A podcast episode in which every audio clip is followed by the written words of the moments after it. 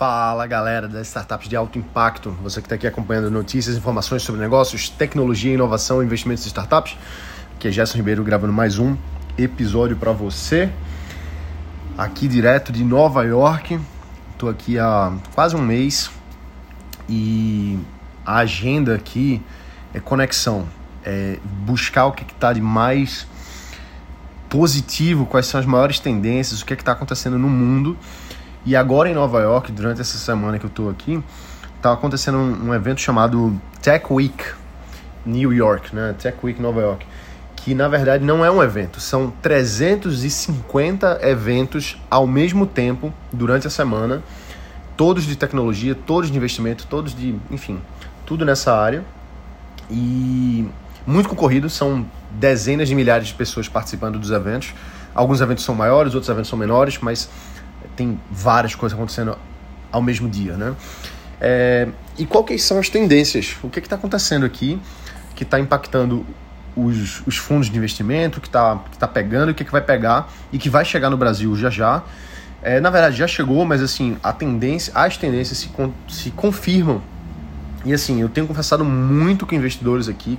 Todo evento eu tenho conversado com vários. É, tenho feito várias conexões. Acabei de sair de duas reuniões agora há pouco é, uma com a CEO de uma empresa de, enfim, já já vou dizer de quê, e também com um investidor que é japonês e ele está aqui em Nova York para comprar empresas. O objetivo dele, ele está aqui há, há um tempo e o negócio dele é comprar empresas e investir em startups. Então, o que, que acontece, né? O mundo, como você já sabe, de um tempo para cá entrou numa hype muito forte no quesito de investimentos em startups de inteligência artificial e de Web3. Hoje, essas duas coisas e a união delas, a, a, a sincronia entre elas, a, a, interseção entre AI e Web3 é o que está mais forte no momento, é o que está pegando, é o que está todo mundo investindo. E é engraçado porque, assim, teve um investidor que eu conversei antes de ontem é, e eu estava falando com ele e ele disse assim, olha, Gerson, é, primeiro que a gente tem que investir. A gente tem que investir. Não dá para deixar passar as ondas. Então ele falou uma coisa que os investidores dos fundos, os caras ricos que colocam sua grana, as instituições que colocam a grana dentro dos fundos de venture capital, eles têm suas próprias agendas, eles têm suas, suas opiniões. E isso afeta o que é que os investidores daqueles fundos vão escolher como as startups que serão investidas. Então, especialmente agora em AI e Web3, ele, o cara falou para mim assim: olha, a gente tem que colocar dinheiro nas startups, mesmo algumas que a gente não que não necessariamente elas vão dar muito resultado, mas a gente prefere ter resultados medianos e deixar os nossos investidores felizes do que a gente não investir em certas startups e a gente perder o barco, entendeu? Perder o trem. Então, eles estão, eles são meio que obrigados a investir nas tendências. Olha só que coisa interessante. Isso, isso liga um alerta é, interessante para quem está criando um novo negócio ou para quem já está na área, que é o seguinte, que primeiro que a grana existe. A grana está aí, a gente só precisa ir atrás. E segundo que é, os investidores precisam de nós. Nós, como empreendedores, empresários, a gente que tem um, um negócio, os investidores precisam investir, porque eles são cobrados para investir. Se eles não investem, se eles perdem a onda, eles ficam para trás. Eles não, eles preferem, é, lógico, isso em sua maioria, né? Lógico que tem cada, cada fundo, cada, cada a firma de venture capital vai ser um pouco diferente, vai ter estratégia diferente, vai ter tese de investimento diferente. Mas o que acontece é, é necessário, eles precisam colocar a grana. Então, se você está criando um negócio e está nessas linhas de Web3 e inteligência artificial, você está num bom caminho. Agora, são tendências e já já vai surgir uma nova tendência, já já vai ter uma nova frase, um novo keyword. Nos últimos 12 meses só se fala de AI e Web3, são coisas que estão sendo, que pegaram embalo, é, graças ao que? É, não é, vamos lá, deixa eu dar um passo para trás. Eu estava no evento, o primeiro evento, um dos primeiros eventos que eu, que eu vim aqui, umas três semanas atrás, foi um evento de investimento em ETFs, um, um fórum é, mundial de ETFs. Para quem não sabe o que é um ETF, é como se fosse um pool de investimentos específicos que é listado na bolsa. Então, por exemplo, o BOVA 11 é um ETF no Brasil que ele segue o Ibovespa, ele segue as principais empresas que são que, que compõem um índice. Então, se você quer apostar na, na economia, na, na, no mercado financeiro, vamos dizer assim, no mercado financeiro brasileiro, você compra o ETF Bovespa 11, que na média você está seguindo o que as, as, principais empresas do índice estão é, estão seguindo em relação a subidas ou descidas no, no mercado. Então, isso é um ETF. O ETF é uma, uma cápsula que engloba certos ativos. E pode ser todo tipo de coisa. Por exemplo, existe no Brasil um ETF chamado. É... Caramba, me fugiu a cabeça agora. O de Bitcoin, como é o nome dele? Você, você que está me ouvindo aí deve saber. Uh...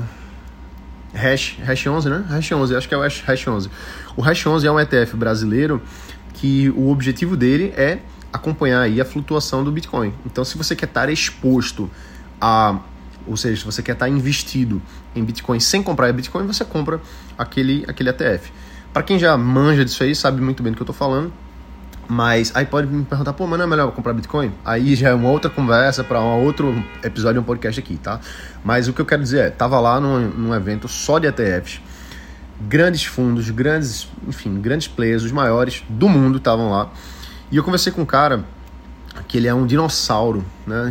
A gente acabou se conhecendo no banheiro, a gente começou a bater um papo no banheiro é, sobre isso, um senhorzinho de idade, já deve ter mais de 70 anos.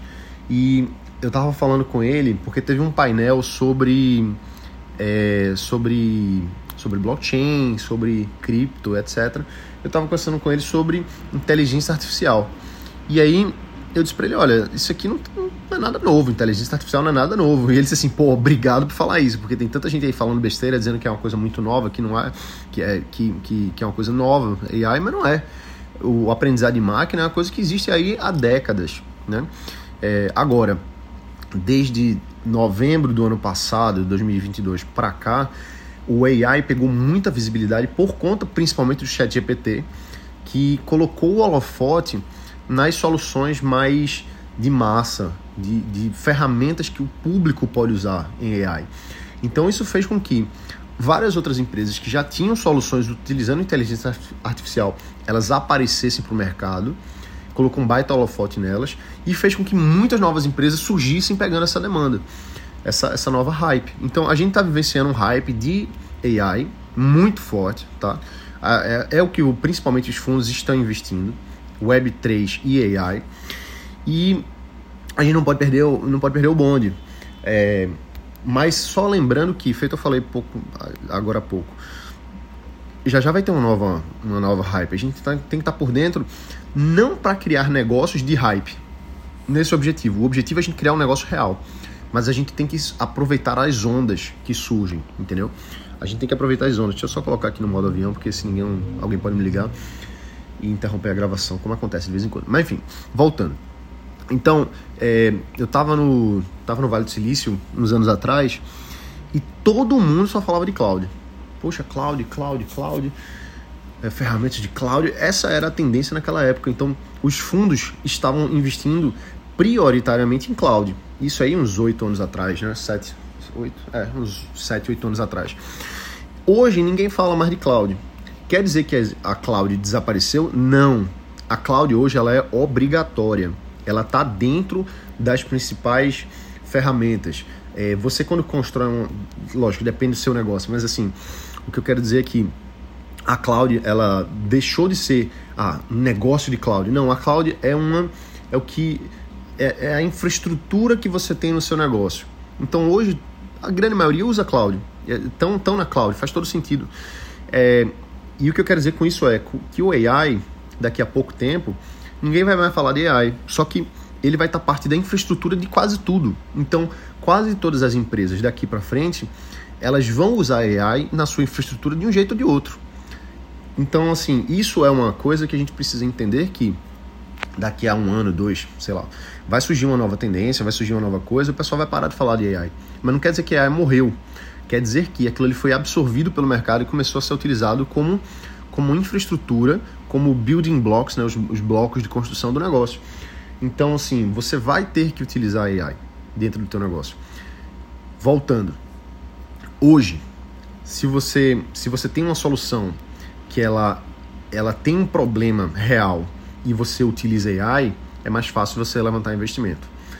É, agora sim, uma coisa importantíssima que eu tenho visto muito aqui em, em todas as conversas que eu tenho tido com, com founders, com, com pessoal de VC, etc., é o seguinte: é, existe aqui uma, uma, diferença que eu vejo muito em relação ao Brasil. Né? Eu estou por dentro de já há muito tempo aí, em, muitos ecossistemas no Brasil e fora. Uma coisa que é muito diferente, o pessoal pergunta assim: pô, Gerson, qual a diferença das startups no Brasil para startups no, nos Estados Unidos e em outros lugares, na Europa? Aqui nos Estados Unidos, eu vejo muita coisa ligada à tecnologia. Eu vejo muita coisa que é realmente assim construção de infraestrutura, construção de ferramentas é, do ponto de vista mais tecnológico mesmo. No Brasil, eu sinto, principalmente quem está early stage, eu vejo muito assim soluções tópicas, top, não utópica, não é isso, é tópica assim, superficial. Ah, a gente é o Uber de não sei o que. Ah, a gente é o, o, o Netflix de tal coisa. São soluções simplórias muitas vezes. Não quer dizer que aquele negócio não vai dar certo, mas dificilmente vai virar um unicórnio. Dificilmente vai virar um unicórnio em dólar, né? Dificilmente ele vai, vai crescer e, e, e, e realmente ter uma, uma demanda massiva. Outro, outro VC que eu estava conversando, outro investidor, ele disse para a gente o seguinte: olha, é, a gente só está atrás de negócios que serão, que tem, que tem assim, demanda global e alcance global. Reach, global reach, ele falou, usou essa expressão, global reach.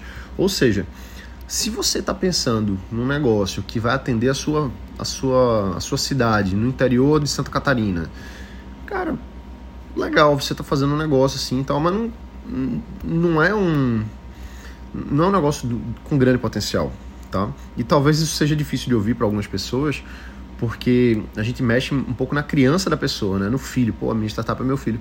Mas a gente precisa ter o pé no chão de dizer assim, o que eu estou construindo aqui pode ser um pequeno negócio, pode ser uma solução, pode ser uma ferramenta, vai lhe dar uma grana, mas não é uma startup de alto impacto, tá?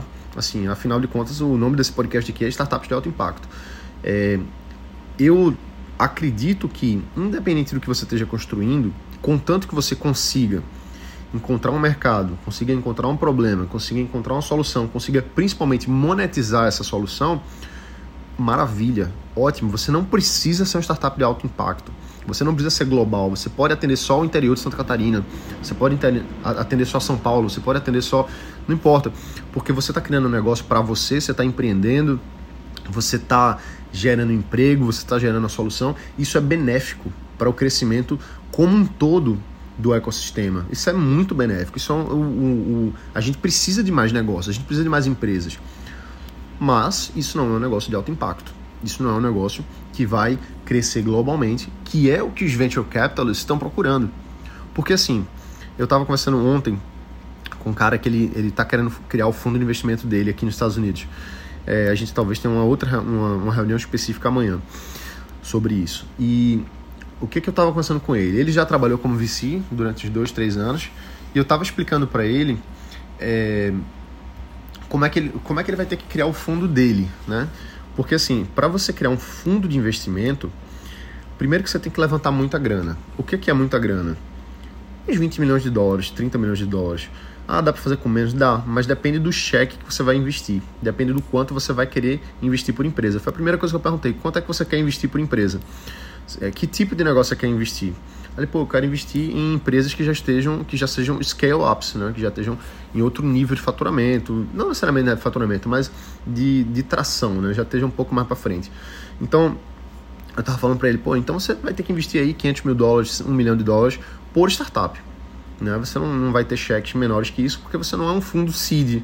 Você é um fundo aí que vai estar tá investindo junto com outros, outros fundos também, mas é, por volta aí dessa, dessa faixa de, de 500 pau a 1 milhão de dólares por startup. Então, assim, o teu fundo ela tem que investir em, em, em 10, 20 startups para ter alguma perspectiva de dar certo, porque a gente sabe o quanto que é que é a em média, né? Em média, 10 startups que você investe, cinco vão morrer, três ou quatro vão ficar ali, é, vai não vai, mas vai talvez dê algum retorno é, mínimo, e uma ou duas vai dar realmente um retorno é, X vezes maior, 5 a 10 vezes maior do que o que você aportou nela e vai valer o fundo. Né, e vai fazer aquilo ali você ter retorno de 5 a 10 anos. Então, assim, se você está querendo criar um fundo de investimento, é o que eu estava conversando com ele ontem, você precisa ter essa, isso em mente. Assim, você precisa é, focar em fazer uma coisa realmente que vai é, ter abrangência a ponto de você conseguir trazer esse negócio para dentro. Então, assim, ah, e outra coisa, né? Só falando, por isso que eu tô falando disso, né? É, a razão de eu falando disso é porque, assim, se não for uma, um negócio que tem um potencial bilionário, bilionário com B, de dólar, não faz sentido investir. Não faz sentido. É, é o que os investidores aqui falam. Não faz sentido investir. A gente só quer empresas globais, a gente só quer empresas que tenham global reach, que tenham alcance global e que vai ser um, que tem um potencial de ser muito grande. Então, assim, é, o cara ele não vai deixar de investir em você, porque assim ele precisa investir em você, tá? Então, feito eu falei, as tendências hoje, Web 3 e a, a é, inteligência artificial, então precisa se investir nisso. Mas o cara tá olhando para empresa que vai dar um retorno aí de bilhão, né? Que vai que tem um potencial de ter um, uma saída grande mais para frente. Porque senão não vale a pena. O fundo não se mantém se for saídas pequenas. Então, quando você pensa você não. Quando outras pessoas pensam assim, ah, vou criar um negócio aqui, uma startup aqui que vai ser, que vai entregar pão na minha cidade. Cara, isso aí não vai ser um negócio de um bilhão de dólares, entendeu? Isso aí vai ser um, um vai ser um, uma ferramenta, vai ser um site, vai ser uma, vai ser um negócio que é um pequeno negócio e que pode ser a, a fonte de renda da sua família, da, da família da pessoa. Pode ter muitos funcionários, alguns funcionários, não vou dizer muitos, pode ter alguns funcionários e tal, mas dificilmente você vai conseguir ter uma abrangência nacional de impacto com uma coisa é, que não tenha uma, uma visão maior, tá? Pô, Gerson, então, mas assim, e, e, pivotar, né, e crescer. É verdade, lógico que um, um, negócio que surgiu de um jeito, ele pode tomar proporções diferentes mais para frente, isso aí a gente tem muitos casos. Por exemplo, o Twitch, quem conhece aí o Twitch, né, uma, ferramenta, uma plataforma de streaming, principalmente de videogame, é, ele surgiu eu conheci o, fundador, o, o, o, primeiro investidor do Twitch, lá, lá em Palo Alto. Não, Mountain View, num, num evento que eu fui de, um Y Combinator. É, o, o, investidor que investiu no Twitch não era nem Twitch, chamava-se Justin.tv. Era um cara chamado Justin, que ele queria fazer um, uma espécie de reality show em que ele ficava transmitindo quase 24 horas por dia o dia dele. Botava uma câmera e um computador na, na mochila e ficava transmitindo tudo que ele fazia. A ideia era essa, não tinha modelo de negócio, não tinha nada. E aí o cara, pô, vou investir porque esse cara é meio doido, a ideia é meio doida, vamos ver no que é que dá. Resultado, acabou virando, é, ele conseguiu criar um modelo de streaming, né, assim, streaming online que não existia bem na época, conseguiu aperfeiçoar a tecnologia e é, pivota aqui, pivota ali, e acabou chegando e desenvolvendo um braço da, da empresa que virou de games, né, de, de live streaming de games, que isso deu tão certo que virou o negócio principal da empresa e foi comprada pela Amazon aí, não sei o valor, mas enfim, na casa dos bilhões aí, talvez, provavelmente bilhões de dólares. Então, assim, é, é lógico que uma, uma ideia que surge, ela pode mudar e pode crescer, mas assim, você precisa ter uma visão maior, tá certo? Assim, um, negócio de alto impacto, ele precisa ter um, um sonho grande, como diz o Jorge Paulo Lehmann, dá o mesmo trabalho sonhar grande sonhar pequeno. Então, por que, que você vai sonhar pequeno? Sonha logo grande, né? É, virei sócio de uma empresa um tempo atrás, que uma, uma startup, né, que era de blockchain para crédito carbono. E aí, uma de, das reuniões da gente, né, eu estava conversando com o founder, CEO, e ele, pô, tá, não sei o que, a ideia é essa e tal. Aí eu, olha, é, para nossa próxima reunião, faz aqui as nossas metas smart aqui, certo? Nesse formato, chama-se formato OR de, de criar metas. É um formato um pouco diferente do Smart, mas funciona muito bem também. Funciona melhor do que a meta Smart, na verdade. É, e aí ele, eu disse assim, olha, semana que vem você me dá aqui as metas OR aqui dos próximos 5 e 10 anos da empresa pra gente ver quais, qual é o plano de ação que precisa ser tomado nesses próximos dias, meses, anos, o que, é que a gente precisa fazer, tá? E aí, beleza, passou uma semana, ele chegou para mim e apresentou as metas. E as metas eram assim, tipo. Cara, é, é porque eu não. Será que eu tenho aqui? Acho que eu tenho aqui, vamos ver. Você segura aí, né? Segura um pouquinho. Eu não posso entrar em muitos detalhes aqui por uma questão de, de sigilo mesmo, mas assim, eu posso dizer. Deixa eu ver. Metas escritas. Metas reescritas. Hum, metas smart aqui. Pronto, vê só. 10 anos. Em 10 anos, o objetivo dele era faturar 200 milhões de dólares, tá? Em 10 anos, ou seja, isso aqui foi 2021, ou seja, ele queria até 2031 estar tá faturando 200 milhões de dólares por ano. Só que assim, vamos lá. Blockchain, crédito carbono, é um, são mercados que giram bilhões de dólares. Bilhões, bilhões de dólares. Muita grana. Então assim, eu disse, poxa, em 10 anos você quer estar tá faturando só 200 milhões por ano, isso é muito pouco, é muito pequeno, assim, a meta está muito baixa para um negócio que tem um potencial grande.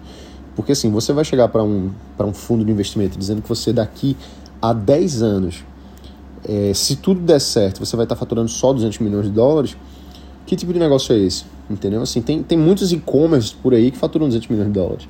É, e não é uma empresa de bilhão, entendeu? Em 10 anos, poxa, no mercado que daqui a 10 anos vai estar muito mais consolidado do que está hoje, se você está começando hoje, no mercado que está se consolidando, que vão ter players, que, que o negócio vai, vai aparentemente né, vai só melhorar, o mercado vai crescer, por que, que a meta está tão baixa? Então, em 10 anos aqui, ele colocou 200 milhões de dólares de faturamento. E eu disse assim: esquece isso, coloca a meta maior, porque não faz sentido. Aí vamos ver como é que ele reescreveu aqui. Aí eu disse assim, ó, reescreve com a nova ordem de grandeza. Reescreve aqui com a nova ordem de grandeza. E aí ele colocou aqui. Cadê? Deixa eu ver se eu acho. Tá, não tô achando aqui. Mas enfim, mas ele. Deixa eu ver.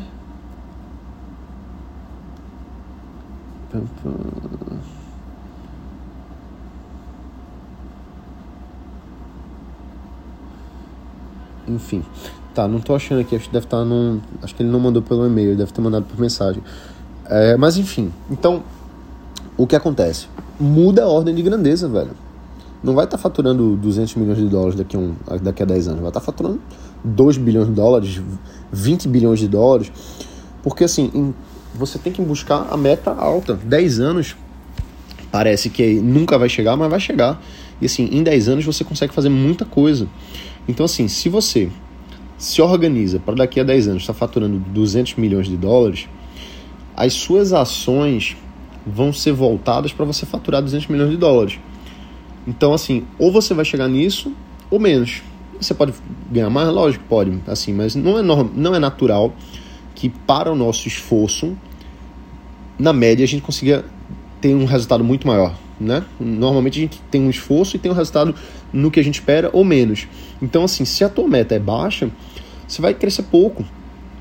Já quando você tem uma meta muito maior, 10 vezes maior, 100 vezes maior, você vai ter que fazer coisas que vão te levar para um outro patamar. Então, por exemplo, quando eu estava em reunião com esse founder, é, para ele para ele chegar nos 2 bilhões de dólares de faturamento ou 20 bilhões de dólares de faturamento, ele vai ter que fazer coisas muito diferentes. Por exemplo, eu ele, pô, velho, você vai ter que. Se você tá pensando que as metas. Deixa eu ver se. Não, não tem. Enfim, não vou ficar indo e voltando, senão fica chato aqui. Mas. É, se você tem uma meta baixa, você vai fazer ações para uma meta baixa. Então, muita gente no Brasil foca nessas metas baixas por, por estar no ambiente brasileiro. Então, falei com o Fábio o seguinte, cara, vamos estabelecer metas altas e vamos para o mercado global. Vamos para Nova York, vamos para Califórnia, vamos falar com quem está falando com um jogo grande, não faz sentido ficar pensando pequeno. Inclusive, eu tive uma conferência agora em Orlando é, e eu ganhei um livro chamado 10x is easier than 2x, né? 10 vezes é mais fácil do que duas vezes. E um cara chamado Dan Sullivan, foi escrito em parceria com o Dr. Benjamin Hardy. E esse livro ele fala exatamente disso, o quanto que você deve buscar metas que sejam bem maiores do que você estava inicialmente tentando. Porque assim, é exa exatamente o que eu falei. Você vai começar, quando você tem uma meta muito grande, você vai ter que fazer por onde. Então, vamos dizer o seguinte: vamos dizer que eu esteja pensando em montar um fundo de investimento de startups no Brasil, é, seed. Então, assim, são investimentos de 500, 500 mil reais, por exemplo. as coisas que eu vou fazer para conseguir lançar esse fundo são, são X, tá? Eu vou ter que falar com alguns anjos, falar com algumas pessoas, falar com empresários, colocar uma grana ali e fechar um, um fundo aí de alguns poucos milhões de reais. Agora, imagina que eu digo assim, não, na verdade eu quero criar um banco, eu quero fazer um banco. Um banco aí é, nos Estados Unidos, por exemplo. Porra, para você fazer um banco, o jogo é completamente diferente. Você vai ter que levantar muito capital, você vai ter que ir atrás, você vai ter que, vai ter que falar com pessoas que têm muita grana para investir. Então, assim, o, o, trabalho não quer dizer que vai ser fácil ou difícil uma coisa e outra, mas assim, você tem as mesmas 24 horas por dia para fazer uma coisa e outra. Né? Então, assim, quando você se estabelece uma meta mais alta, você vai ter que utilizar sua inteligência, seus contatos para otimizar para você conseguir coisas mais altas. Então, em, em, em resumo, só para voltar para a, ilustração que eu dei anterior do, do Founder, a, as metas que ele tinha, que ele nem tinha meta organizada, mas assim, ele queria lançar para o Brasil. Tá? Então, para o Brasil, você vai ter um faturamento em real baixo. Né? Você vai ter um faturamento muito mais baixo. Então, quando a gente coloca já em dólar, só de fazer a tradução para dólar, hoje é cinco vezes mais. Hoje é cinco vezes mais, entende? Então, isso são, são, são coisas que fazem com que a gente busque construir um negócio de alto impacto. A gente ter essa visão global, essa visão maior. Então, quando a gente está. O tema desse papo aqui que a gente está tendo agora é justamente tendência, e eu já falei aqui, Web3 e, a inteligência artificial. Se você está buscando um novo negócio e tal, tem que focar nessas coisas aí, porque elas são tendência, elas são coisas que vão estar tá permeando os próximos 10 anos você vai estar tá incluso nisso aí, quer você queira ou quer você não queira. Então tem que ter isso aí de alguma forma incluso dentro do teu negócio. Não adianta você querer é, forçar a barra e colocar um AI onde não cabe, certo? Não faz sentido isso. Os investidores eles avaliam isso na hora. Eles sabem assim, pô, você está botando AI aqui a troco de quê? A troco de nada. É, eles não são bobos, pelo contrário. Você precisa encaixar o que faz sentido encaixar, sabendo que essa é a tendência e que não tem para correr, entendeu? E, e, assim, eu sou um cara é, que, que eu analiso muito a questão de tendência, porque quando surge uma tendência, entra muita hype. Aí tá todo mundo falando, tá todo mundo querendo e tal, surge um bocado de coisa que às vezes não tem pé nem cabeça.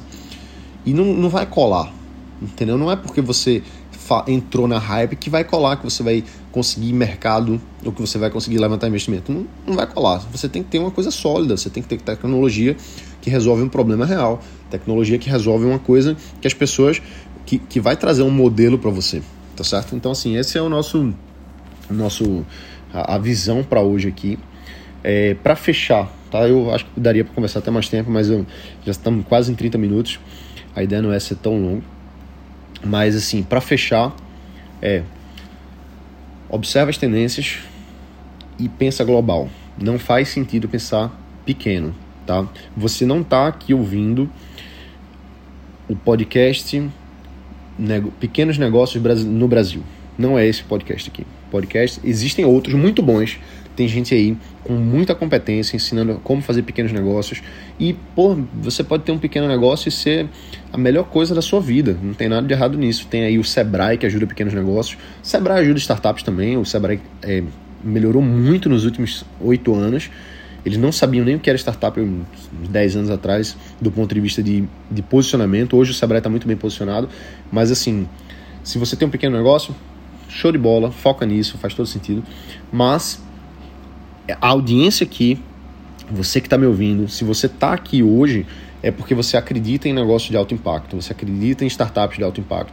E para ter alto impacto, cara, ou você vai ser global, tá? Você tem que ser global, ou você vai ser o maior do Brasil, o maior do seu país. Não faz sentido ter nada menor que isso, porque aí já não é alto impacto. Aí a gente está trabalhando com né, pequenos e médios negócios que tem todo o seu mérito, tá? Não quero tirar o mérito de ninguém, não. Pelo contrário, mas se você quer fazer um negócio de alto impacto, e eu acredito que é por isso que você está aqui, senão você estaria em outro podcast, pensa grande, porque sonhar grande, sonhar pequeno dá o mesmo trabalho, como diria nosso querido Jorge Paulo Lema. Beleza? Um abraço, fica por aqui e bota para quebrar. Valeu!